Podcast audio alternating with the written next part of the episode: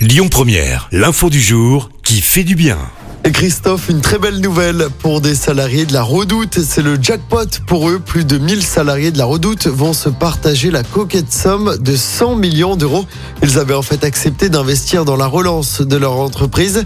C'était en 2014 un investissement minimum hein, de l'ordre d'une centaine d'euros. Depuis, l'entreprise s'est joliment redressée. Sa valeur dépasse le milliard d'euros et elle vient d'être rachetée par les Galeries Lafayette en décembre dernier.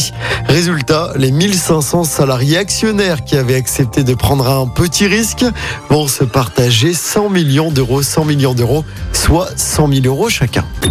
Écoutez votre radio Lyon Première en direct sur l'application Lyon Première, lyonpremière.fr et bien sûr à Lyon sur 90.2 FM et en DAB+.